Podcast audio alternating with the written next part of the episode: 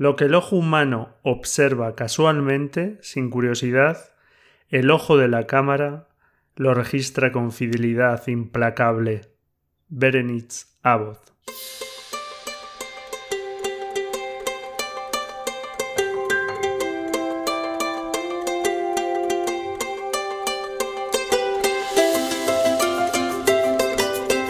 La Escuela de Fotografía, episodio 167.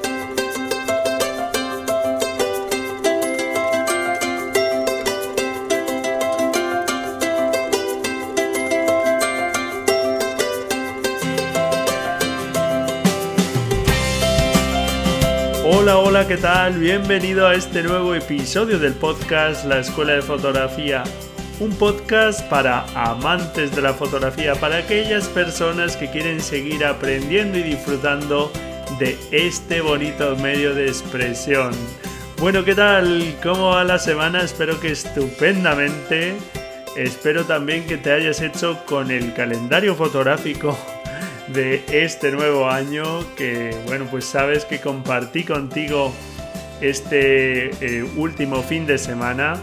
Y bueno, pues es un recurso que, como ya os contaba este último episodio, me parece interesante para que planifiquéis el avance, para que planifiques el avance del 2020, que tengas ahí bien visibles esas tareas que te propongas para conseguir las metas, los objetivos que te gustaría a lo largo de todo el año.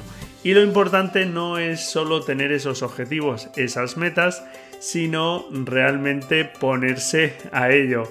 Por eso el fin del calendario es que lo puedas imprimir y que hagas uso de él, que no se quede ahí anotando dos cosillas que luego ya ni mires ni nada por el estilo.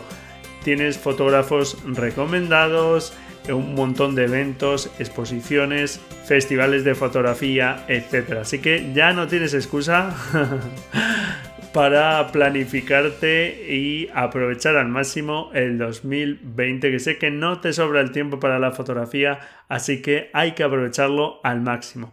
Y como nos decía Berenice Abbott, esta fotógrafa estadounidense especializada en fotografía documental, realmente la cámara no funciona igual que funciona nuestro ojo que podemos discriminar mucho la parte que estamos prestando atención, la cámara no hace esa discriminación, sino que presta atención a todo lo que aparece en la escena por igual, a no ser que, bueno, pues hagamos uso de las profundidades de campo, etcétera, para que, bueno, pues todo no esté tan nítido, pero de entrada digamos que no tiene esa percepción selectiva que sí tiene nuestro ojo. Así que es algo que tenemos que tener muy en cuenta a la hora de ver qué aparece realmente en nuestra fotografía y que no se nos cuelen cosas que no estén aportando.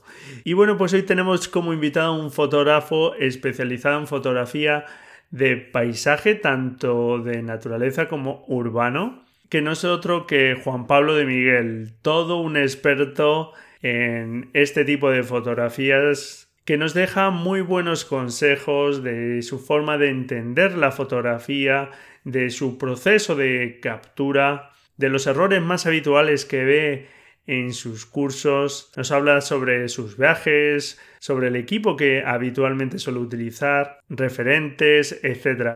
Como experto en paisajes, un fotógrafo que la parte de procesado de la imagen es muy importante para llevar la imagen hasta donde quiere y también hablamos de eso hoy en la entrevista. Así que bueno, pues espero que te guste y antes de dejarte con él te recuerdo que hasta este próximo 9 de febrero puedes participar en el reto fotográfico número 47 sobre una clave baja. En la nota del programa te dejo el enlace para que te animes a participar y ahora sí te dejo con la entrevista a Juan Pablo.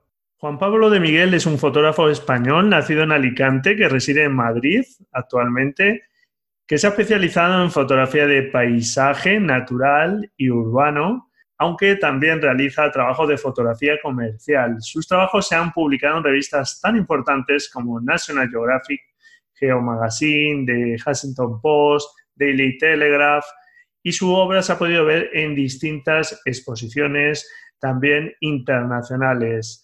Ha sido galardonado con numerosos premios internacionales como el Les Photographer of the Year, varios años consecutivos, y por ejemplo ha formado parte de jurados también de concursos internacionales como el Epson International Pano Award. Por si todo ya fuera poco, todavía le queda tiempo para mantener una revista digital, cámara lúcida, y también dedica parte de su tiempo a la formación, a impartir cursos, talleres y charlas de forma presencial, online, viajando a distintos destinos y según sus propias palabras, para él la fotografía es una manera de entender el mundo tratando de capturar parte de la esencia de esos lugares y hacer sentir al espectador que está en el lugar.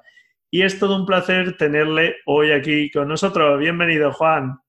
Muchísimas gracias, muchísimas gracias. Encantado de estar contigo.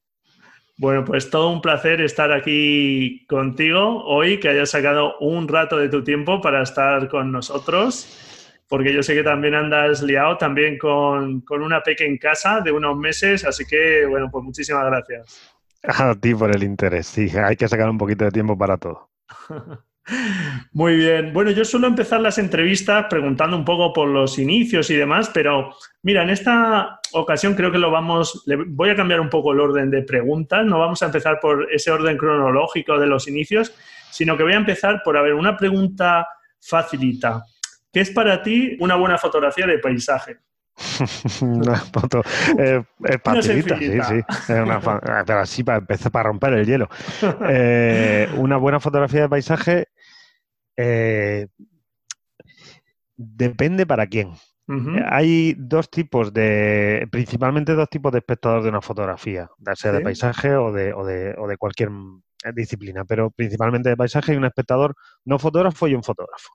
El fotógrafo, para el fotógrafo, eh, probablemente una buena fotografía eh, tenga que ver más con la técnica, con el enfoque, con el focus stacking, con toda una serie de eh, artilugios y... Sí, de cuestiones un poco más técnicas quizá. Cuestiones un poco más técnicas. yo siempre digo en los talleres a los grupos y, suele, suele soltar alguna carcajada y la gente dice, asiente con la cabeza en silencio. Cuando vas a una exposición de, fotografía y ves que alguien está pegando la nariz a las fotografías expuestas, sabes que ese tío es fotógrafo. Y cuando la gente está a un metro y medio, a dos metros viendo la fotografía, sabes que es gente, espectadores no tan vinculados quizá al mundo de la fotografía. Entonces, una buena fotografía de paisaje para un fotógrafo puede tener ciertas eh, peculiaridades, pero sobre todo para el público en general, para los no fotógrafos, es una, una fotografía que durante un momento, como tú muy bien has dicho, eh, eh, durante un momento te haga sentir que estás cerca de ese lugar. Da igual que sea de día, que los colores, que esté mejor arreglada, peor, que el procesado, da lo mismo. Incluso que esté ligeramente fuera de foco. Si la fotografía es buena y representa y un buen momento y es, está bien captada, por supuesto bien ejecutada técnicamente, pero eso lo dejamos aparte como algo ya hecho. Pues creo que esa es una buena fotografía de paisaje, la que transmite algo. Quizás lo más difícil de conseguir, además. Sí, sí, sin duda no es nada fácil. ¿Y cuáles son las claves para conseguir ese tipo de fotografías que transmitan? Has comentado antes ya algún concepto interesante como el momento. ¿Cuáles mm. pueden ser las claves para conseguir ese tipo de fotografías que logren transmitir? Es cierto que el momento es importante, por supuesto. Y hablando de fotografía de paisaje, hay momentos especialmente bonitos eh, que la naturaleza nos regala. Eh, la luz, al fin y al cabo, la fotografía es la captación de la luz. No es lo mismo ir a hacer un reportaje a un mercado. Eh, evidentemente hay que saber también captar los momentos, ni es lo mismo sacar fotografías en un concierto que, eh, aunque todo tenga que ver con la luz, la luz natural actúa y va a su ritmo y va a su manera. Entonces sí que hay dos, tres, cuatro momentos al cabo del día que nos lo pone un poquito más fácil captar un lugar con unas condiciones especiales. Entonces, la clave está en elegir bien un lugar, eh, posicionarse en ese lugar correctamente, y ahí entra la pericia de eh, la, eh, la, composición, saber componer. Claro. Y luego estar a la hora adecuada en el, en el lugar adecuado.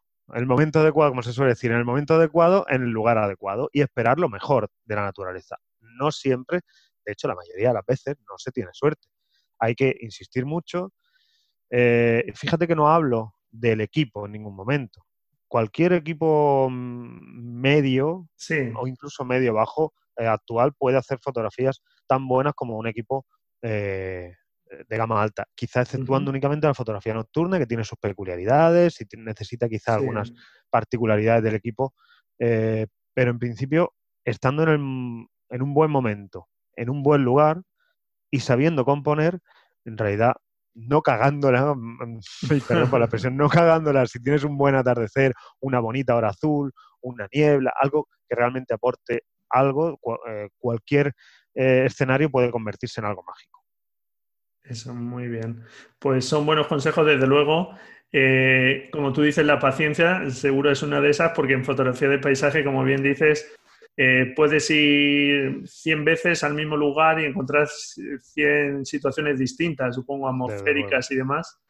Y es difícil, pues, que se reúnan eh, esas condiciones ¿no? que uno, uno busca y más cuando estás en un sitio donde vas a estar poco tiempo, etcétera. Entonces, también hay que tener ¿no? esa tranquilidad de decir, bueno, pues oye, eh, no me voy a pegar coscorrones contra la pared si, si he estado en este sitio y mira, pues no se han dado las condiciones, ¿qué voy a hacer? ¿no?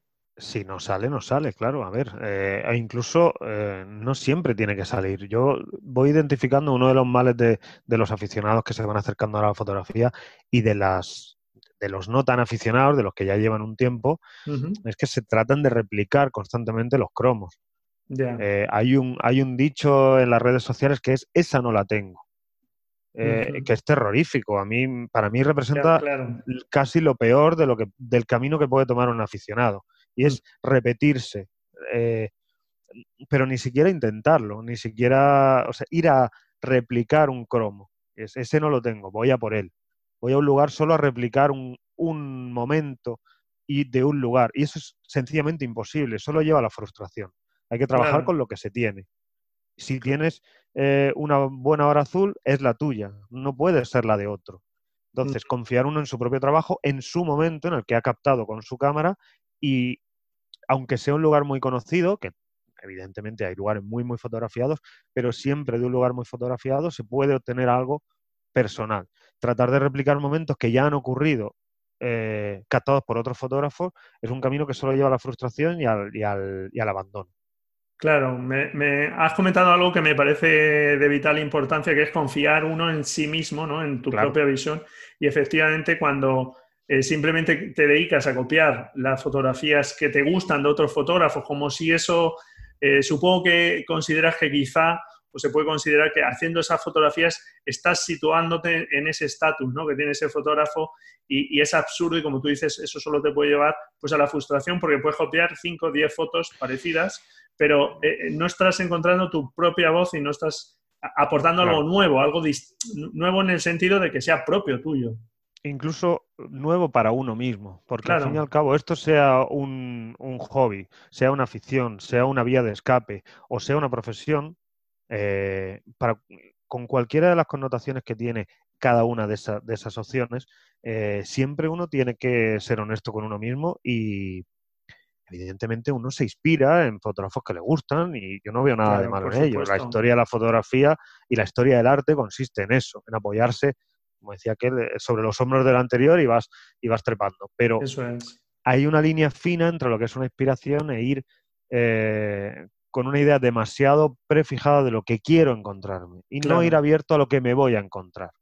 Eh, y eso quizá es una de las cosas más importantes cuando viajo con alumnos o incluso eh, les doy clase online o, por aquí cerquita de alrededor de Madrid. Es una de las cosas que, vamos de camino. Vamos a un sitio, hombre, si allí no hay nada, vamos a buscar algo. Eh, entonces, cuesta un poco romper alguna barrera, pero creo que vale la pena. Muy bien, pues esto que me comentas, eh, vamos, entronca mucho con una pregunta que quería comentarte también, es que si realmente es necesario viajar al otro lado del mundo, tú viajas pues, con frecuencia a sitios maravillosos, mm, estupendos, pero realmente para conseguir buenas fotos de paisaje, ¿hace falta ir al otro lado del mundo? Esa es una pregunta que suele, que suele salir mucho en, en, los talleres, cuando te pones a editar una foto, hay, dos cosas que suelen escucharse bufidos entre el grupo, hay dos tipos de comentarios de, claro, con esa foto, porque esa es otra de las cosas que vamos a hablar seguramente después, me preguntarás por el procesado. la idea errónea de eh, el procesado puede hacer que una foto muy mala sea increíble. No, eh, eh, y luego el otro, el, otro bufido, claro, en ese sitio, al final caemos en el error, dicho por propios aficionados, de cuando el cuñado te dice, ¿qué cámara, qué fotos más bonitas? ¿Qué cámara tienes? Pues eh, al final es un poco lo mismo. Vaya fotos, claro, en esos sitios es exactamente lo mismo. Mm, yo me he curtido como fotógrafo desde que soy adolescente en Almería. Almería no es famosa por su belleza. Eh, tiene el desierto de Taberna y tiene el Cabo de Gata y allí te curtes, te, machacas, que hay que buscar, hay que trabajar con lo que hay. Em, y claro que cuando he salido he visto mucha más belleza, pero he ido preparado, preparado para exprimir hasta la última gota de esa belleza. Claro. No es necesario viajar a rincones remotos para buscar la belleza. La belleza está en casi la tenemos alrededor. Sí. Eh, una carpeta de fotos de España, tengo muchísimas fotos en España. Eh, en Andalucía, yo, eh, antes de salir mucho fuera, cuando eran más jovencito y tenía menos dinero, pues viajaba por Andalucía, pues en coche, por lo que podía, pues, eh, con un colega o con una amiga o como fuera, y buscaba las fotografías donde, las o sea, donde se presentaran y trabajaba con lo que había. Contestando la respuesta, que yo suelo divagar.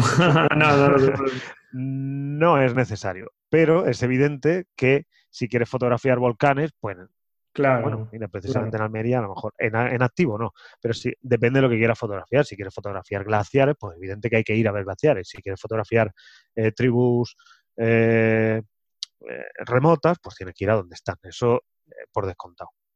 Claro. Sí, no cabe duda de que pues hay muchos lugares mm, que te pueden dar, como tú dices, pues el tema de auroras boreales, pues aquí yo que vivo en La Mancha, va a ser complicado. complicado, sí. Pero, pero bueno, podemos hacer otra foto de paisaje de aquí que, también pueden merecer la pena. Entonces, eh, ahí está. El, eh, yo creo que, uno tiene que exprimir lo que tiene cerca. Además, eh, fotógrafos, por ejemplo, como Fernando Puche, me acuerdo que nos decían que se dio cuenta que, que no iba a ser, mm, iba a ser difícil cuando viajaba a los sitios conseguir mejores fotos que los que ya viven allí, ¿no? Los fotógrafos. Claro, eso por descontado. Eso es una de las cosas que, que, comentamos mucho entre los fotógrafos, de decir, es que no podemos competir. Lo mismo que un tío, eh, vuelvo al ejemplo de Almería. Yo tengo fotos de Almería con unos atardeceres increíbles. El que vaya a Almería en, en, algún momento, en un fin de semana, y diga, voy a ir a ese sitio, tal, porque mira qué atardeceres, va a flipar, porque en Almería hay un día, un atardecer. Entonces, eh, porque no hay nubes nunca en Almería. Eh, por, por, su configuración geográfica y tal. Entonces, eh, claro, no, no se puede competir con, con alguien que vive allí y que además cada viernes, cada sábado y cada domingo se dedicaba a salir. Claro, un día te lo encuentras y lo aprovechas. Y esa es la segunda parte de la pregunta. ¿Hace falta viajar a los sitios? No. Pero me has preguntado para fotografiar paisajes. ¿Hace falta viajar a lejos para fotografiar auroras? Evidentemente sí. Pero cuando se viaja a fotografiar auroras o el Gran Cañón, da igual, lo que sea, hay que ir preparado. ¿Puedo ir en cualquier momento? ¿Puedo comprarme el mejor equipo que hay en el mercado? O sea, ¿solo con dinero puedo suplir eh, el tiempo que me cuesta aprender fotografía? No. No, eso Da igual que te puedas ir a donde te quieras ir. Y da igual que te puedas comprar el mejor equipo del mundo. Luego me llamas por teléfono y me dices, quiero clases para aprender a, procesar esta fotografía porque me he traído todas las auroras desenfocadas por poner un poner. Claro. porque eso es, eso es reiterativo, se repite muy a menudo. O mm, fuera de foco, los errores más comunes en fotografía, fuera de foco, subexpuestas o demasiado expuestas. Sí, sí, sí, sí. El que nos decía Fernando Pucho en esa ocasión que, él se dio cuenta que si no lograba buenas fotografías en casa, no las podía lograr fuera. Y eso. Exactamente, claro. a eh, eso iba justo. Eso es. Tiene mucha relación con lo que estás diciendo, porque efectivamente, si no eres un buen fotógrafo en lo cercano, por mucho que te vayas al otro lado del mundo y como tú dices, estés en un paisaje maravilloso y tengas la mejor cámara del mundo, eso no te da ninguna buena foto, por supuesto. Si no sabes mirar, y no sabes manejar correctamente esa cámara. Está claro. Sí que hay sitios que son muy vistosos y tal, pero a lo mejor no lo aprovechas como, como podrías. Al final esto es como decía aquel dicho, decía, si escapas escapas de tu pasado y el pasado va contigo a donde, a donde tú vayas. O sea, que no hay problema. Tú, tú, puedes ir muy rápido, pero te lo llevas todo contigo. Eso es. Lo bueno y lo malo el aprendizaje no se consigue por así de la noche a la mañana ni con dinero rápido y, mm, no. sin esfuerzo. O sea que... Y desde luego con un buen equipo siempre ayuda también un poquito, claro. Claro, claro, eh, claro. Pero sí, pero es eso, tú déjale, eh, por ejemplo, a Sierra Garza también estuvo por aquí no hace demasiado tiempo y nos decía que él ha ganado premios internacionales con una cámara compacta. Eh, claro, tú. Mm, yo tengo el mismo ejemplo. Yo, una de las fotos que más vendo a nivel internacional la hice en Suiza en el año 2000, no recuerdo, 10, 12, por ahí, hace ya casi 10 años. Eh, y la hice con una 350, con una EOS. Sí, sí, sí, una reflex más. Era ridículo lo que yo me podía pagar en aquel momento. Eh, y tengo fotos que, bueno, han funcionado y he vendido copias hechas con una cónica Minolta anterior de 8 megapíxeles. Sí, era una bridge, una cosa un poco rara, era una de las primeras sin espejo que salieron. Entonces, mm, si la foto es buena... Eso es. Sí, cuando está ese conocimiento eh, fotográfico, pues se suple las carencias técnicas, pero si tienes muchas posibilidades técnicas, pero no tienes ese conocimiento, efectivamente, muy bien. Bueno, pues vamos a, ahora a eso que ya te adelantabas, que ahora me preguntarás por el revelado. Efectivamente. Pero yo suelo decir aquí, y los oyentes están muy acostumbrados, a que el revelado simplemente es una parte más y que eh, puede mejorar nuestras fotos, pero no hasta el punto de vestir de, o sea, aunque vistamos de, de seda una mona, mona se queda. sí, sí. Tenemos que partir de una captura correcta y bueno, pues eh, es un plus adicional el revelado. Y bueno, pues es verdad que en fotografía de paisaje es una etapa importante, ¿verdad? Para, para potenciar un poco esas fotos. Eh, correcto. A ver, yo eh, suelo decir siempre que tengo oportunidad que una buena fotografía a través del revelado, de un buen revelado, puedes, puede convertirse en una fotografía brillante. Una muy buena fotografía se puede convertir en una fotografía brillante, pero una fotografía mediocre, con un buen revelado, será una fotografía mediocre, bonita. Sí, eso es. Bien arreglada. Yo tengo fotografías mediocres, bien arregladas a montones. Y algunas que he hecho eh, que han sido buenas y a través del revelado han conseguido eh, expresar todo lo que, todo lo que podían, ¿vale? Eh, hay, un, hay un documental en Netflix que era eh, Historias de la Luz, creo recordar, y uno de los fotógrafos en el primer capítulo decía, eh, el RAW es una caja y la caja hay que abrirla, hay que, hay que deshacer todo lo que tiene y, extraer todo lo que tiene un, negativo digital, que al fin y al cabo eso es lo que es. La historia del revelado es tan antigua como la fotografía en sí misma. Desde el momento, primer instante en el que eh, se tira, se, hace una exposición, requiere, quizá desde el primer momento no, ¿vale? Hay una, hay unas partes de la fotografía iniciales que quedaba directamente positivado, pero bueno, eh, va unido intrínsecamente a la fotografía en sí el positivado, hecho con más o menos gusto, hecho con incluso a veces por, por el fotógrafo en sí o por un técnico, eh, que ha habido de todo, hay de todo y habrá de todo. el ¿Por qué es tan controvertido el tema del procesado en paisaje, bueno, pues hay un millón de teorías. La mía es que nosotros no, o sea, representamos la realidad. Eh, tenemos un mm. contrato no escrito con el espectador, en el que de una manera o de otra le, se, nos, se nos considera casi fotoreporteros, cosa que no somos. Pero el espectador intuye y quiere intuir que la realidad es como nosotros se la presentamos. Y de mm. ahí vienen todos los quebraderos de cabeza no siempre todos los fotógrafos de paisaje representan la realidad tal y como es y están en su derecho, igual que el que lo representa. Entonces, hay una controversia del por qué si se debe o no, o hasta dónde, o cómo, o de qué manera. Eh, para mí, es como cualquier otra disciplina artística. Cada artista es libre de hacer básicamente lo que le dé venga en gana.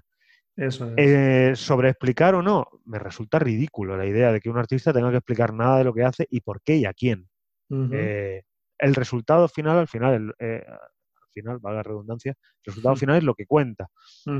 Y es lo que realmente tiene valor. El cómo lo ha conseguido o si eso representa más o menos la realidad, pues bueno, eh, eso dependerá de cada uno y lo que quiere mostrar y, y, cómo quiere mostrarlo. Muy bien. Algo que detecto en este proceso de postproducción de la imagen, que hablamos de revelado a esa parte de, revelar, de positivar ese negativo digital eh, que comentabas, eh, los archivos RAW, y del procesado que ya sería pues con programas de edición tipo Photoshop o similares. Eh, yo siempre aconsejo empezar por el revelado porque me parece que puestos a, mejorar un poco esa foto es un proceso... Mm, bastante más lento, cuando hay, o sea, perdón, al revés, bastante más rápido, ¿no? bastante más sencillo. Cuando hay gente que se lía enseguida con Photoshop, Photoshop, no sé cuál es tu consejo al respecto o, bueno, pues tu experiencia con tus alumnos y demás. Mi experiencia es que los alumnos se lanzan a Photoshop sin tener ni puñetera idea de fotografía. en general, eso, En general. Eh, la mayoría de los de la, de la gente, a ver, yo vengo de fotografía analógica, entonces para mí era un poco más complicado.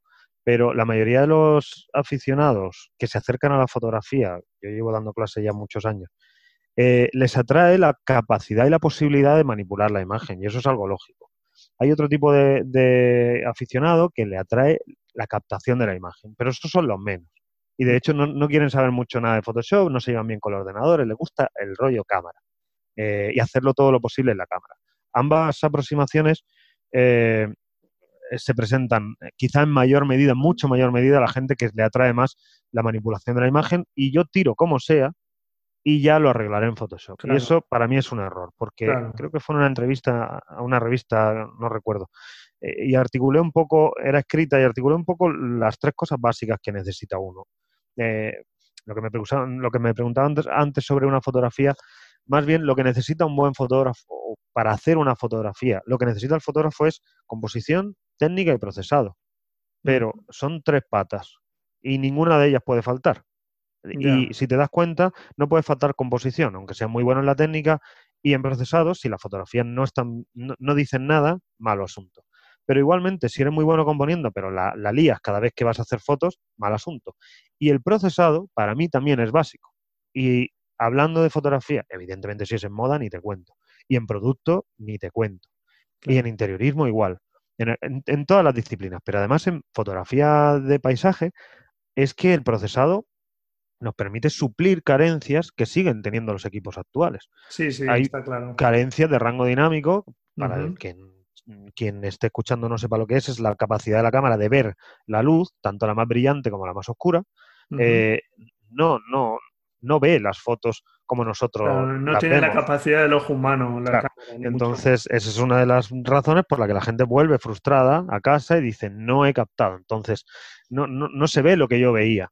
Entonces, el procesado permite suplir esas carencias, pero las tres cosas son importantes. E igualmente, si soy buenísimo procesando, pero no, no sé técnica fotográfica y no sé composición, no sé composición es una manera rara de decirlo, pero no, no, ejecuto una buena composición.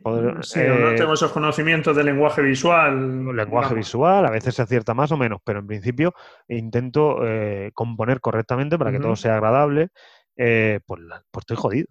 Hay fotografías que necesitan hacerle cuatro cosas y otras que necesitan seis.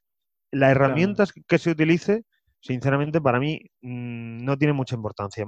una pregunta que se repite muchísimo en los talleres es y utilizo Lightroom o el Capture One mm. o el otro. Es exactamente igual. Eh, es como quitar un tornillo con una llave inglesa o con, una, o, con un destornillador. Sí, puede haber em, pequeñas diferencias, las herramientas, la interfaz. Pequeñas diferencias. Son pero al final, distintas, pero al final. si tú sabes dónde quieres llegar, harás que el programa obedezca eh, y, y, te obedezca. Esto es como llevar un caballo loco, ir al lomo de un caballo que te lleva donde quiere o ir llevando tú el caballo. Entonces, da igual que el caballo sea negro o blanco, de raza o pura sangre, o que sea un burro. Da lo mismo. Mm, yo mm, hasta no hace mucho, y a veces he trabajado con algún portátil de algún alumno, que, bueno, con una Photoshop, una versión de Photoshop muy antigua, con, un procesador muy, muy, bueno, jodido, vamos a decirlo. Eh, y, se procesa igual. Al final es, ¿qué quiero conseguir de esta, fotografía? Y voy a coger la herramienta que tenga a mano y voy a hacer que trabaje para mí. Depender también mucho de las herramientas me parece un error.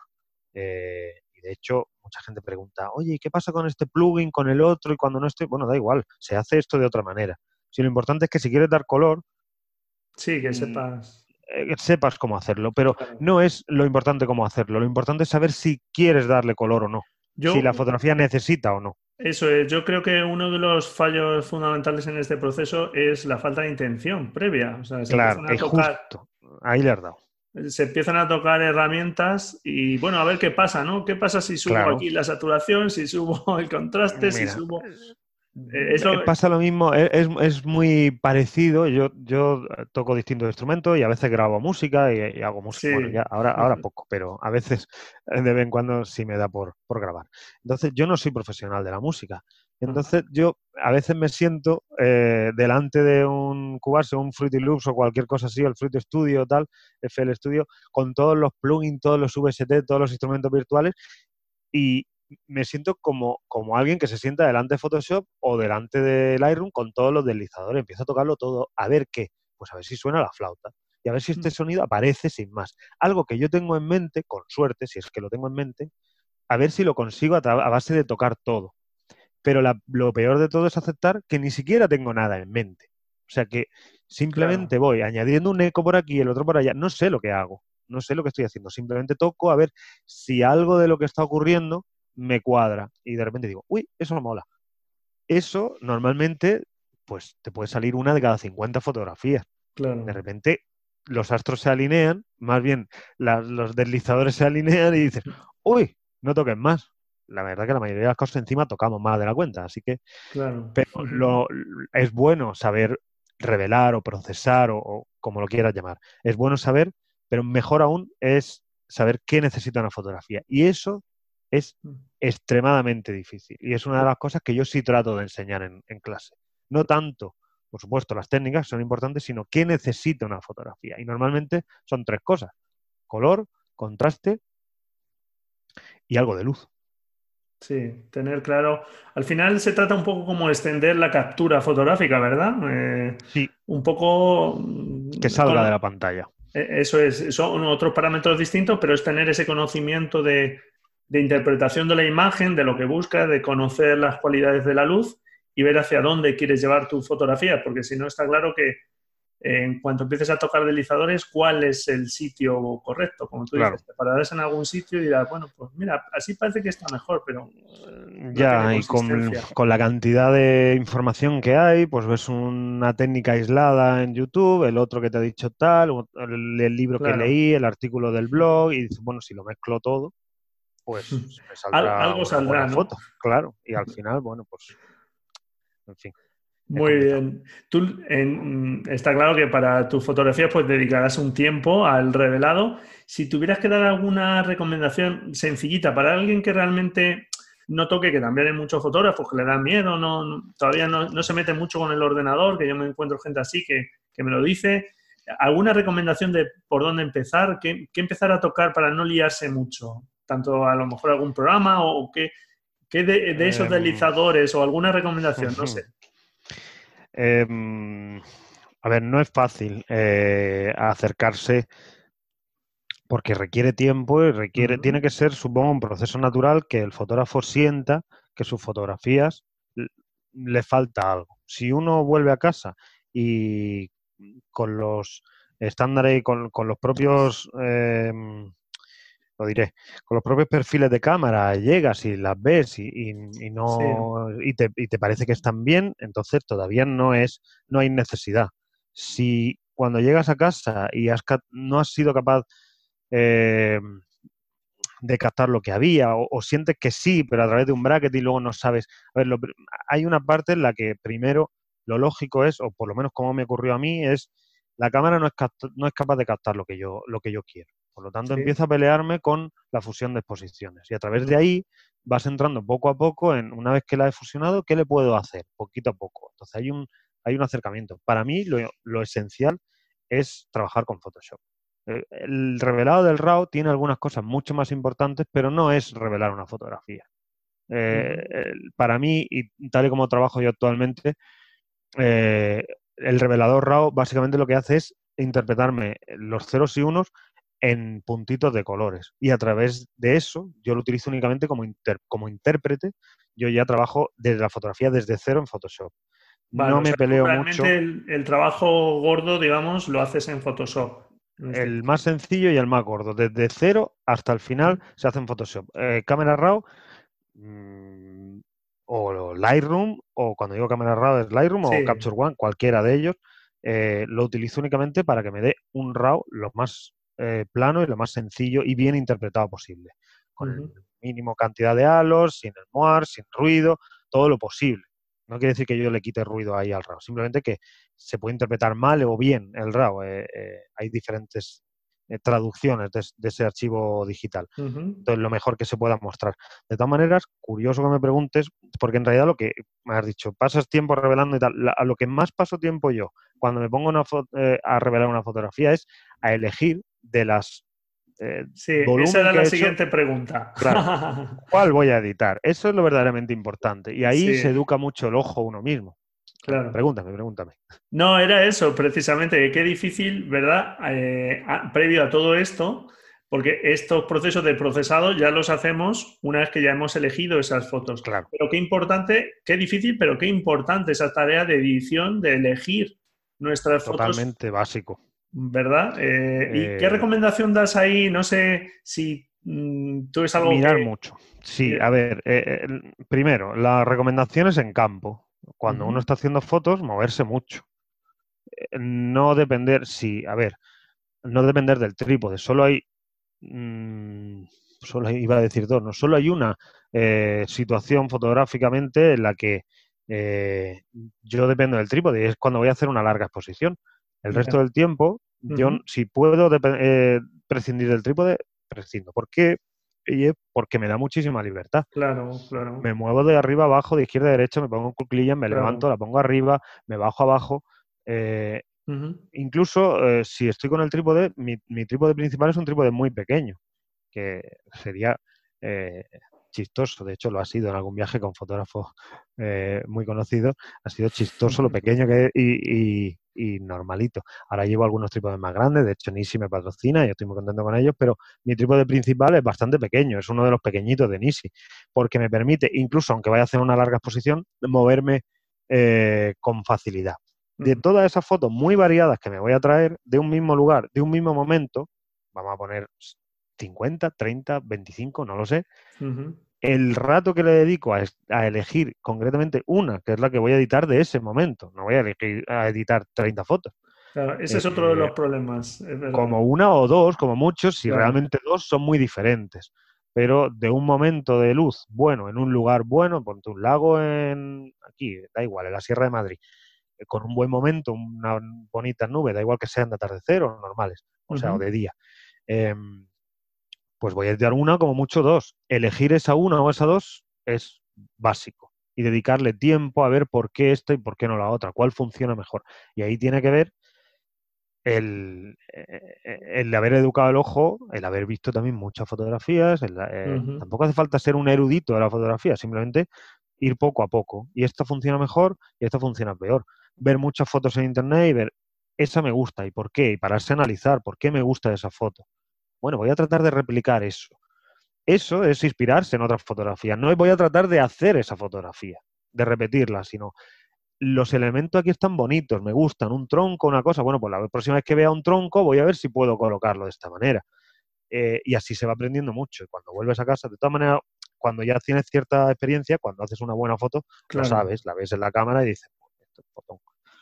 Sí, yo recomiendo mucho, por ejemplo, la práctica de tener una fototeca de fotos que te gusten, tuyas o de otros fotógrafos, para esto que estás comentando tú, ¿no? Ese autoconocimiento de las cosas que te gustan, porque sabes que son cuestiones que a ti te gustan y que cuando salgas puedes intentar replicar o, digamos, basarte en o tener alguna idea, ¿no? De por dónde ir. Muchas veces Innovar un poco también, a veces te la juegas, eso que está ahora muy de moda ya hace un tiempo, salir de la zona de confort. Bueno, pues sí, a ver, yo lo, lo llamo la dictadura del primer plano. Mm, de unos años para acá es algo tengo que poner en el primer plano. Las lentes son cada vez más angulares, claro, los suelos se quedan muy desnudos. Eh, entonces tengo que poner un arbustillo, una cosa, lo que sea en primer plano. Oye, pues no siempre. Eh, realmente si vas a fotografiar algo espectacular, ¿para qué pones un palo ahí delante? O una cosa, o una, una piedruca ahí que no pinta nada. Entonces, eh, salir un poco también de la zona de confort y, bueno, eh, intentar siempre cosas diferentes. Eh, hay quien dice, bueno, asegura primero y luego ya los experimentos con gaseosa. luego, ya, te, dedicas a, hacer algún experimento más. Yo me parece muy interesante el tema que has dicho de, moverse ¿no? y buscar distintos puntos de vista.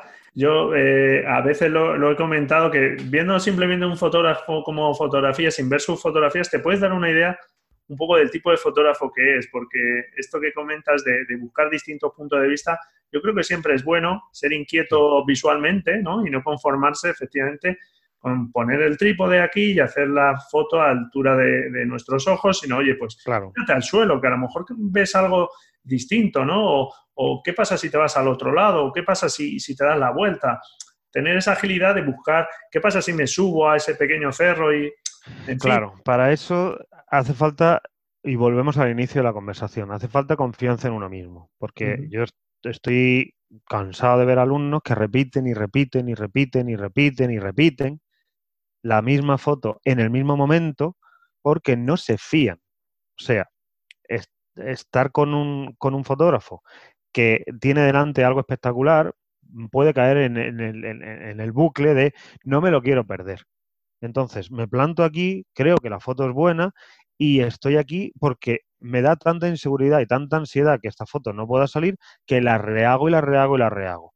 Cuando un buen fotógrafo, cuando desarrolla un poco de confianza en tu equipo y en ti mismo como fotógrafo, sabes que está hecha. Tienes comodidad y facilidad para moverte a donde quieras, e irte, como tú dices, a la otra orilla o al otro sitio o subirte ahí arriba y cuando te subes haces pam, pam, pam, pam, pam y te bajas y vas a otro sitio. Entonces, en el momento en el que un fotógrafo que es seguro de sí mismo te hace una retaíla de 20 fotos distintas, independientemente de que cada 20 lugares, vamos a poner 20, eh, te hace fotos desde 20 sitios en el mismo momento, un fotógrafo inseguro no se ha movido del mismo sitio porque no, no está seguro de que ni siquiera esa que está haciendo está bien. Entonces la remira, la mira, la voy a hacer otra vez, la voy a hacer otra vez. Y eso, bueno, por ahí hemos pasado todos, pero de ahí se sale. ¿Cuál es más o menos el proceso de, de, captura que sueles usar? No sé si tú eres de los que prepara mucho las escenas o, bueno, mm. supongo que cuando viajes más, naturalmente, pero no sé si cuál es. El, pues mira, ahora sí, ahora estoy, eh, eh, bueno, estoy preparando con un compañero. Eh, nos vamos a Londres, cuatro días. Y claro, ¿qué ciudad, aparte de París, debe estar más fotografiada que Londres, junto con Nueva York y San Francisco? y Tokio, probablemente. ¿Vamos a repetir fotografía? No. ¿Vamos a repetir sitio? Evidentemente sí. Vamos a, ir a sitios donde sabemos que se cogen buenas perspectivas de Londres, vamos a fotografiar los grandes monumentos que tiene Londres, las buenas calles que tiene, los, eh, en fin, la ciudad. Eh, y a tratarla de la forma en la que a mí me gustó llamar eh, paisaje urbano. Para mí un poco, a, mí, a mí me encanta la historia y, y, me encanta, si voy a un sitio como Londres, o, donde sea, eh, también tener una parte cultural. Pero la fotografía en sí, como me gusta a mí tratar, es como si lo que tengo delante, la ciudad, fuera una montaña eh, iluminada artificialmente. O, sea, lo trato como, como un paisaje realmente. Entonces, sigo dependiendo también de, grandes momentos de luz, sean diurnos o de atardecer o nocturno o de hora azul. Eh, entonces, el proceso es realmente sencillo. Em, puedes coger una guía de viaje, tan sencillo como eso, y echar un vistazo sobre los sitios eh, icónicos del lugar. Hay que hacer una, si hay que hacer visitas como subir a una torre o a un mirador o lo que sea, pues hay que sacar entradas e intentar ajustar los tiempos para decir, a ver, ciertas cosas no pueden fallar. Eh, eso de decir, estar en el momento adecuado con el equipo adecuado, bueno, con la actitud adecuada para que pase lo que pase en la luz, eh, esté yo ahí para fotografiarlo, hay que tenerlo en cuenta. Entonces, si quiero fotografiar el atardecer desde el London Eye, pues hay que estar a esa hora. Entonces, sí que hay una pequeña programación. Los lugares, eh, está claro que hay que, eh, que llevarlos más o menos marcados. Siempre mucho más de los que normalmente nos va a dar tiempo. Aunque pueda generar cierta ansiedad, pero luego hay hay que jugar con la, bueno, con las posibilidades de que haya muchos sitios que o están cerrados o realmente no, no encaja porque resulta que está en obras. Hay un montón de posibilidades en una ciudad que te pueden pasar y decir, bueno, pues de aquí nos piramos de aquí rápido y nos vamos a otro sitio. Eh, entonces siempre llevamos, o siempre llevo más sitios de los que voy a tener opción de, fotografiar. Unos prioritarios, que, que son más interesantes, y luego echar un vistazo en internet sobre los sitios más o menos conocidos. Claro. Y sobre todo pensar mm, de una manera diferente. Y no es voy a hacer esas fotos o descubrir un sitio, ver una foto y decir, esa foto mola, voy a hacerla, sino ese sitio tiene posibilidades. Ese mm. lugar donde está hecha esa foto mola. Voy a ir para allá a ver qué puedo sacar. Mm, puede ser eh, un poco presuntuoso de mi parte decir, esta foto está bien hecha, pero yo voy a hacer la mía, que es mejor. Bueno, para no voy a... menos es mejor y ya está. Eh, claro, efectivamente, yo voy a hacer la mía que me gusta más. Eh, eh, pero eso no quita que el trabajo que hace un londinense de descubrir un sitio, de llegar a un sitio y decir, uy, mira, es que aquí tal, hay un reflejo que sale bonito, lo que sea, bueno, pues eso lo han hecho por ti. Eso es, volvemos al inicio de la conversación, no se puede competir con gente que vive en esos lugares.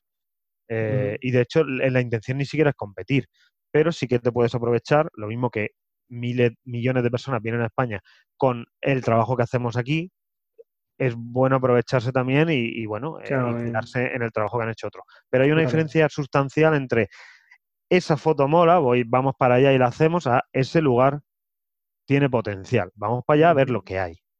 Creo que eso, es la parte más importante de la planificación. Y por supuesto dejar una parte importante al azar y a un poco a la aventura, porque si no, no es divertido. Muy bien, muy bien. Bueno, queda bastante claro pues un poco eh, tu proceso de preparación de, esas imágenes. Y en el caso de la captura, por ejemplo, para, el tipo de fotografía que haces, supongo que, sí sueles utilizar filtros para largas exposiciones y demás. Eh, yo también creo que, que, es un plus que, bueno, pues que cuando es algo que a este tipo de fotografía también le, aporta bastante para que en la captura, porque luego, como hemos hablado ya del proceso de revelado y procesado, se pueden conseguir algunas cositas con, ciertos ajustes, pero hay muchas cosas como una larga exposición que no se puede conseguir después ya en el revelado. Efectivamente, hay dos cosas que digitalmente siguen sin poder hacerse y es aumentar el tiempo de exposición, eh, eso es lo que es, y el, efecto que tiene el filtro polarizador, la luz polarizada, eh, sigue sin, sin, tener opción. Sí, de quitar esos reflejos, es, Claro, eso es algo físico, no, no tiene opción. Una vez que está captada la imagen ya no puedes quitar los reflejos o hacer que, la luz se comporte de otra manera. Entonces, para mí sí es esencial con el equipo llevar normalmente un filtro de 10 pasos, normalmente no, siempre de 10 pasos y un polarizador. Y depende del equipo que lleve o no, tal, puedo llevar otro filtro de 6 o no, o ya a mí no me importa subir un poquito la ISO para, para apañarme con el de 10, pero el de 10 para mí es básico porque hay, hay una función básica que es de los filtros de larga, o sea, filtros de densidad neutra, que es hacer una larga exposición. Si me pongo a hacer una larga exposición, me gusta que sea lo más larga posible. Eh, no siempre, es verdad que para el agua, que para el agua eh, la puedes dejar muy, muy, muy, muy lisa, pero en el caso de las cascadas a mí me gusta que el agua tenga una exposición de medio segundo solo. Entonces ahí a veces sí echa de menos eh, haber llevado el de 3, que suele ser justo un poco lo que te bloquea, pero me apaño con el de 6. Entonces sí, es, es algo que utilizo muy, muy a menudo. Aunque es verdad que algunas de mis fotos más famosas y que se han publicado de hecho en revistas muy, muy famosas, eh, una es de una cascada en Bali, de Blasingla, que está hecha, o sea, es una típica foto en la que congelas el movimiento. ¿Hubiera quedado mejor eh, el agua muy lechosa o muy, suave? Pues no lo sé. En ese momento estaban pasando unos pájaros por encima eh, y si, bueno, por encima, quiero decir, había pájaros por, por arriba volando, dando vueltas y si hacía una larga posición los perdía. Así que me decidí por hacer una exposición muy, muy corta. Y eso sí, mira, consejo gratis para los, para los eh, oyentes. Si vas a capturar el agua, hay dos eh, posibilidades, tres posibilidades. O muy, muy, muy, muy rápida la exposición, o sea, completamente congelada, o medio segundo, o completamente suave que no tenga textura. Esas son las tres posibilidades para mí. Si haces una exposición de 1 partido 4, 1 partido 8, 1 partido 10, se te queda ese agua que ni está quieta ni está en movimiento, que es rara y feucha. Entonces, o la congelas completamente, 1 partido 2000, 1 partido 1500, o ya te vas a medio segundo que tiene textura, o te vas a una exposición larga de 5, 10, 15 segundos o, o 10 minutos, da igual, ya lo que... Lo que sí, sí, te entiendo, te entiendo. Que, quede clara la intención, por lo que hablábamos antes de intenciones, ¿no? Que no parezca que se queda ahí la cosa. Que se queda ahí ni, para ti ni para mí. sí, sí, pues muy bien, muy, muy buen consejo este. ¿Y qué, objetivo, para terminar con el tema así de, captura, qué objetivo es el más habitual, el que más suele se utiliza? ¿Qué focal? Desde, desde dos años para acá, más o menos, quizá un poquito más que me pasé a Sony, eh, un 12 milímetros. Hablo de full frame siempre. Sí, sí, 12 milímetros. Eh, tengo también un 1635 que la verdad es que mm, es un objetivo fantástico, es F4, no necesito 2,8 porque de hecho el 12 milímetros es 2,8. Entonces, normalmente para el trabajo normal el 1635 tiene una calidad espectacular y además hace un flare eh, largo con las estrellitas, con la estrellita larga del Sol y tal, que no lo hace ningún otro objetivo, salvo un 1735 de Canon. Entonces, eh, digamos que mi objetivo de cabecera es el 12 para paisaje y el 1635. No quiere decir que luego yo tengo un 24-120 claro, que, que perdón, 24-105 em, que tengo fotos de paisaje hechas a 100 y a 70. Más allá no me resulta difícil ver las fotos más allá de 105 o 120 que tenía con la Nikon. Eh, yo sé que hay gente que llega a los lugares, a los sitios y ve encuadres lejísimos. Yo creo que tenemos distintos angulares en los ojos los seres humanos. Yo cuando llego a un sitio siempre me falta angular. De hecho tengo un ojo de pez también, lo uso menos, pero para panorámica y rectangulares. Muy bien. si tú has encontrado que es la forma que te gusta, es el, es que siempre veo mucho. Claro, veo mucho y, yo no veo los detalles muy, muy lejanos. Y sé que hay gente que llega a un lugar y dice, y enseguida te casca un 70 o 200. Te saca el detallito de la piedra del fondo, aquella, la montaña y tal. Y yo esos detalles no los veo es, más, es más fácil la toma, es más difícil la toma angular, porque se nos cuelan, claro, mucho más. Se cuela todo, claro, todo, todo lo que haya. Por eso lo del primer plan y tal, siempre meter algo que te rellene los huecos. bueno, ya ha quedado claro que no es una regla. no, no, no, es una dictadura.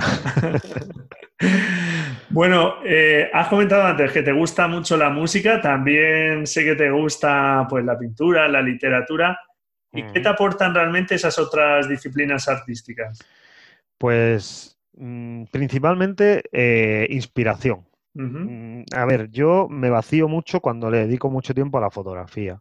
Eh, entonces, me relleno de, libros, me relleno de, de películas y me relleno de, las cosas que me gustan. Y paralelamente a la fotografía, eh, siempre necesito tener una vía de escape, porque si no, para mí la fotografía es muy absorbente. Entonces yo hago otro tipo de cosas eh, relacionadas con, con, el mundo del arte también y algún tipo de, de reproducción de, manuscritos antiguos, mapas y cosas así que no tiene nada que ver con la fotografía y me ayuda a sobrellevar la, la, creación eh, para desconectar un poco, ¿no? Para desconectar un poco, sí, porque la inspiración no es constante. De hecho, raro es ahora mismo, antes de charlar tú y yo, estaba trabajando con una foto que probablemente eh, no llegue a nada y la borre y cierre Photoshop directamente. Lo que hago es cierro Photoshop, me dice guardar, no, y fuera.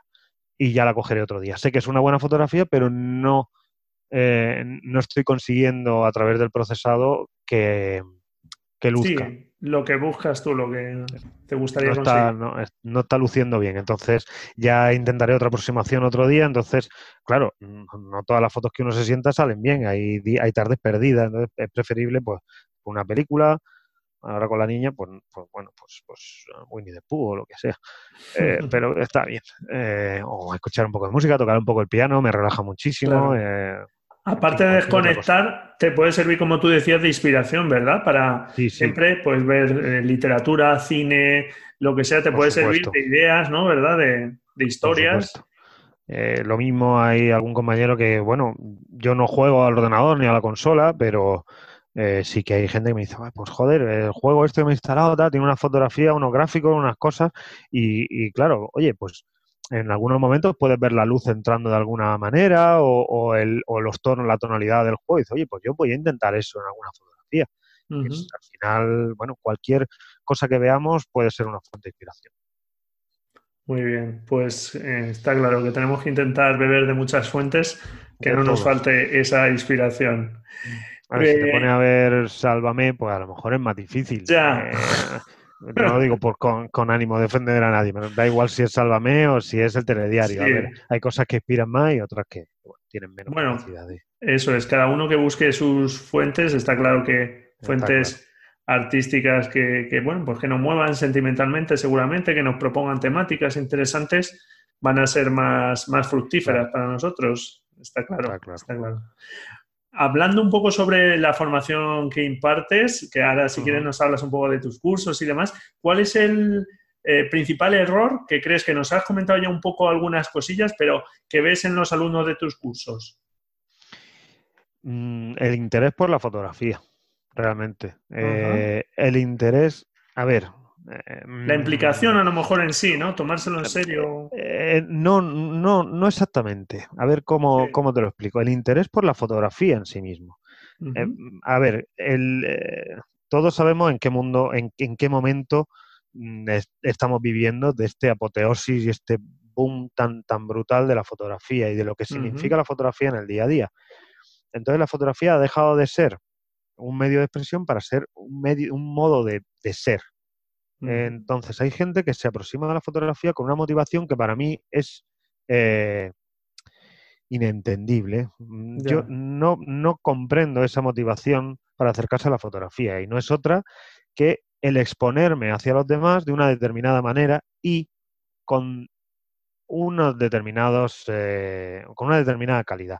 Yo respeto mucho a la gente que hace de su modo de vida su exposición, y la fotografía es parte de, lo que significa, pero la popularidad del fotógrafo y buscar en la fotografía popularidad creo que es como hacer bellas artes para ser un pintor famoso. Pues ahí lo llevas. Eh, o sea, ánimo y buena sí, ¿no? buena suerte.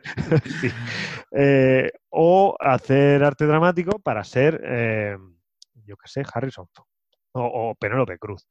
Pues buena suerte.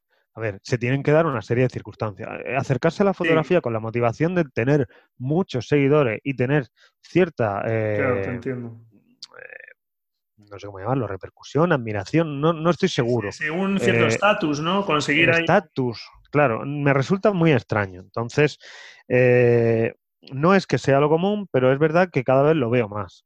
y cuando digo... Mm, básicamente el error más común y es no hacer caso a la fotografía es que la fotografía y el manejo de la cámara es muy pesado. O sea, no me digas que me tengo que poner a aprenderme unas cuantas cosas muy raras, que yo no quiero saber nada de eso. Yo lo que quiero es hacer fotos muy chulas. Claro. Venga, rapidito, rapidito, dime. Rapidito. el truco. Venga, dímelo. Siempre pongo, claro. Y eso tenemos mucha culpa, tú lo has dicho, eso iba. Tenemos mucha culpa la gente, algunos más que otros, la gente que se dedica a formar y que dice los trucos. No hay trucos, señores. No, no, no. Esto no va de trucos. Es como si un pintor que te hace unos cuadros increíbles te vende en su canal de YouTube los trucos del óleo. Señores, no hay trucos del óleo. El óleo se sienta uno, se parte el lomo y pinta 700 millones de cuadros. Sí, que vamos a esos truquillos fáciles, queremos todo rápido. Yo lo digo habitualmente, eh, que, que, un fotógrafo, cualquier fotógrafo reconocido de hoy día, eh, que ya lleva años en la fotografía, pues precisamente eh, es eh, todo ese bagaje, o sea, ha tardado años y años. Entonces, bueno, pues si nos aplicamos y vamos en un buen sentido, podremos optimizar y tardar más o menos según nos apliquemos o tengamos más tiempo para ello, pero esto de la fotografía es una carrera de fondo de muchos años.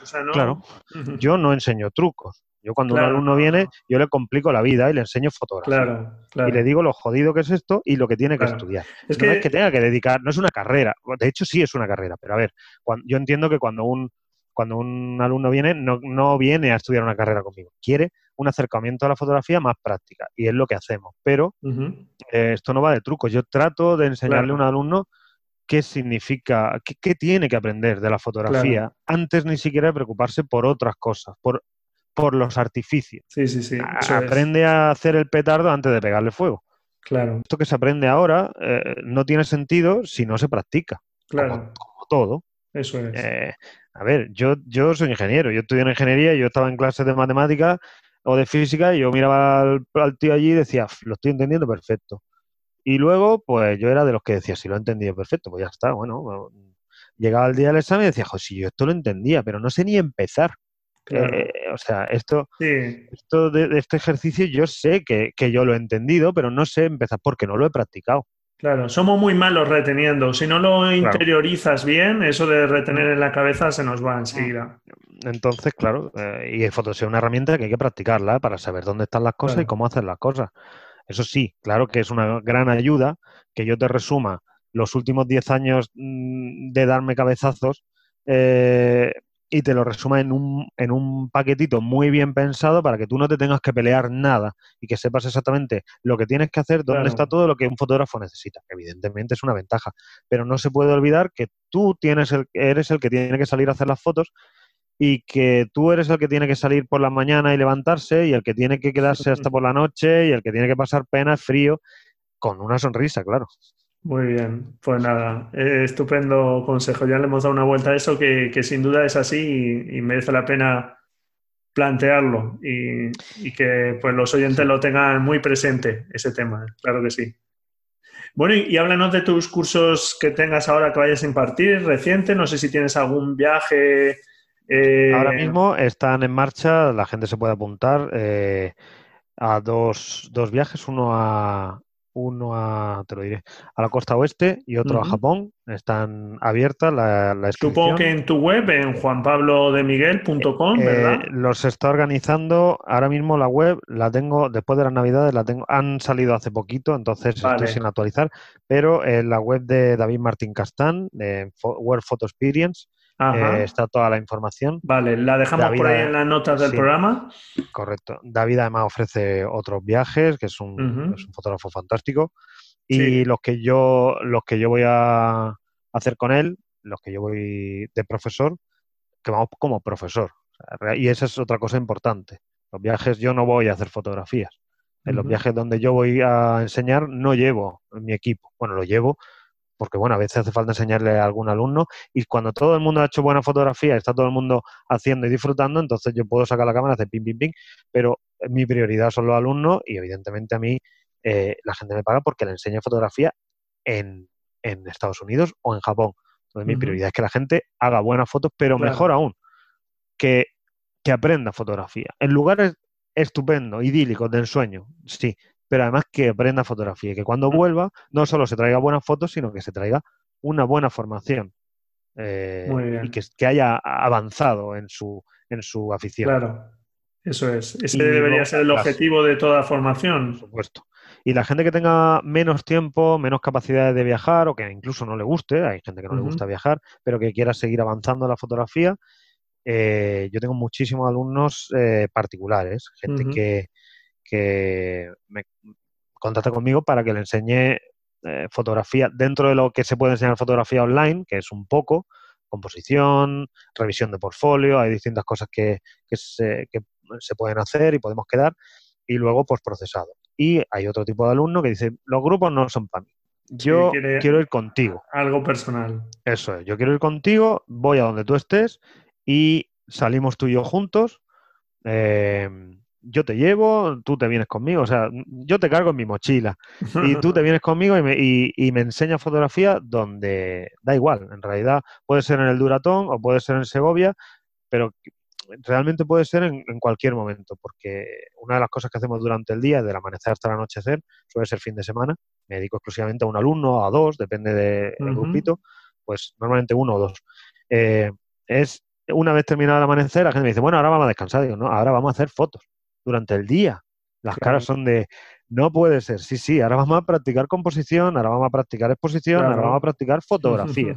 para pelearse, cuando uno va de viaje, no siempre es hora azul y atardecer. Es verdad que son buenos momentos, pero hay que pelearse con, con nieblas, con días normales, con luces brillantes y duras. y salen fotos. De hecho, claro, claro que en mi página web y verlas. Sí, sí, sí, sí. Pues muy bien. Bueno, pues pueden contactar contigo ahí en tu web, ¿verdad? En mi web, sí. O a mi correo electrónico de miguel.jp. Eh, de todas maneras está en mi web todo. Eso es. Pues nada, ahí lo dejamos en la nota del programa. ¿Alguno de tus fotógrafos referentes? Si nos quieres dejar alguno. Pues hay una escuela americana, como yo los llamo. Esto dentro de unos años a lo mejor dicen la escuela, como ahora decimos, la escuela austríaca de pintores y tal, en el siglo XVII, XVI. A ver, la escuela americana hay muy buenos. Eh, a mí particularmente eh, me gusta mucho eh, Max Rive, sí, aunque hay opiniones encontradas sobre su forma de ser, pero eso a mí, sinceramente, tampoco me importa. tú valoras su obra, ¿no? Y ya está. Eh, sí, Ted Gore me parece un fotógrafo quizá mejor que Max Ray, aunque Max Ray, eh, bueno, tiene el, plus de que él es montañero o, alpinista, o no, no tengo muy claro, y llega a lugares donde es muy difícil llegar si no te dedicas o si no tienes esa afición. claro, se, se, unen dos, dos aficiones. Es lo mismo que el que tiene la afición de la astronomía y, utiliza la fotografía también para expresar parte de su afición por la astronomía y acaba haciendo fotografía de cielo profundo, eh, de galaxia y tal, que es, increíble. Y mm, me gusta también mucho Ryan Dyer, por supuesto Mark Adamus, son gente muy, muy buena. Hay algunas chicas también muy buenas, que te voy a decir el nombre, Erin Babnik, por ejemplo. Mm. Eh, italiano, me gusta mucho Enrico Fossati, me parece que hace una, fotografía súper original. Dentro de su estilo es muy, muy bueno, de lo mejor, vamos, espectacular. Yoshiko, Yoshiko, ay, lo, entrevisté para la, para la revista Cámara Lúcida y tiene un apellido japonés muy raro, pero es en blanco y negro espectacular. Y ya para terminar, no sé si nos quieres dejar alguna recomendación de algún libro o alguna película o algo, no sé, algo que te venga a No acabamos. Bueno, una, una, que ya te he robado mucho tiempo, algo cortito si te viene, si no. Lo dejamos para otra vez. Hay de distintas, hay de distintas. Eh, yo soy un amante de la literatura fantástica desde que soy adolescente. A mí me encanta el Señor de los Anillos, por supuesto. Eh, y además creo que es una fuente de inspiración inagotable. Lo que hizo Peter Jackson me parece fantástico. Pero aún más eh, los bocetos de, de Alan Lee, todo lo relacionado con el mundo de la fantasía, creo que es bastante inspirador. Y luego la ciencia ficción a mí me encanta. Creo que echarle un vistazo a Blade Runner, no la nueva, la original, eh, siempre vale la pena. De hecho, parte de mi trabajo en blanco y negro tiene mucha eh, inspiración, manipulada un poco la inspiración y a mi manera, pero mucho de, del universo de Blade Runner. Y libros, bueno, de ciencia ficción. Yo leo mucha historia, entonces, bueno, pues hace poco me leí eh, una historia de España para Pérez Reverte que no tiene nada que ver con la fotografía, pero me encantó. Y más me gustó aún eh, Historia de España contada para escépticos, de Juan Eslava Galán, que me parece un libro muy recomendable para todos. Muy bien. Bueno, no sé si quieres añadir algo más. Eh, Juan, pues, eh, creo que ya no sé el rato que llevamos. Llevamos ya un buen rato y hemos dado un repaso a muchos temas.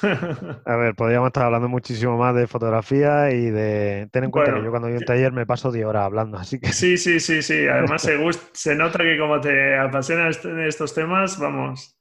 No eh, callo. en principio, nada, darte las gracias por, por, eh, por la entrevista y por, tu buen hacer y por, bueno, y desearte suerte, por supuesto. Bueno, pues nada, un placer. Muy bien, pues muchas gracias por tu tiempo. A ti, a ti. Venga, estamos en contacto. Venga, un abrazo. Hasta luego, adiós. Chao, chao, hasta luego. Y bueno, pues hasta aquí esta entrevista. Espero que te haya gustado. Como has podido ver, pues Juan Pablo es una persona que tiene las cosas muy claras.